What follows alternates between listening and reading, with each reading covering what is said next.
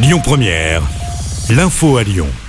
Bonjour Rémi, bonjour Jam et bonjour à tous. Le coup d'envoi des soldes d'été a été donné ce matin à Lyon et dans toute la France. D'après un sondage de l'IFOP, près d'un Français sur trois va y renoncer cette année. 29% vont prévoir un budget en baisse par rapport aux années précédentes. Les soldes vont durer jusqu'au mardi 25 juillet. Dans l'actualité également, le verdict est attendu ce soir à Valence au procès de Gabriel Fortin, celui qui est surnommé le tueur de DRH.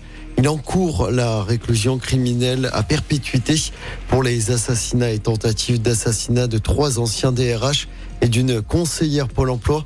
C'était euh, en janvier 2021.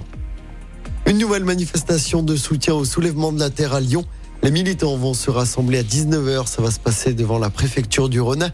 Cet appel à la manifestation fait suite à la dissolution du collectif écologiste décidé par le gouvernement. C'était la semaine dernière. Dans la foulée, une première manifestation avait eu lieu en centre-ville de Lyon lors de la fête de la musique. Une rixe avait eu lieu avec des membres de l'ultra-droite. Place Ampère, quatre personnes avaient été blessées. J'appelle au calme et à la vérité la réaction ce matin du ministre de l'Intérieur Gérald Darmanin il a pris la parole après la mort de Naël hier matin à Nanterre. Cet adolescent de 17 ans a été tué par un policier alors qu'il se trouvait au volant d'une voiture. Le policier qui a tiré est toujours en garde à vue pour homicide volontaire. Des violences en région parisienne ont eu lieu la nuit dernière.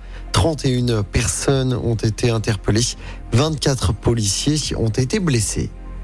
Et puis, dernier jour de la visite d'Emmanuel Macron à Marseille après la sécurité lundi, l'école hier. La journée d'aujourd'hui sera consacrée à la lutte contre l'habitat indigne. En 2018, l'effondrement de deux immeubles rue d'Aubagne avait fait huit morts à Marseille. On passe au sport du football à suivre ce soir, troisième et dernier match de poule pour l'équipe de France Espoir à l'Euro. Les Bleuets, premiers du groupe, affrontent la Suisse. Il suffit d'un match nul à l'équipe de France pour se qualifier pour les quarts de finale. France-Suisse, coup d'envoi du match à 20h45.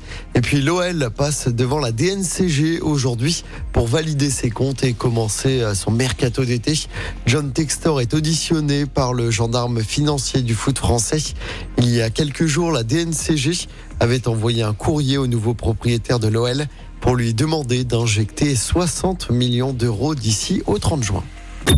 Écoutez votre radio Lyon Première en direct sur l'application Lyon Première, lyonpremiere.fr et bien sûr à Lyon sur 90.2 FM et en DAB+. Lyon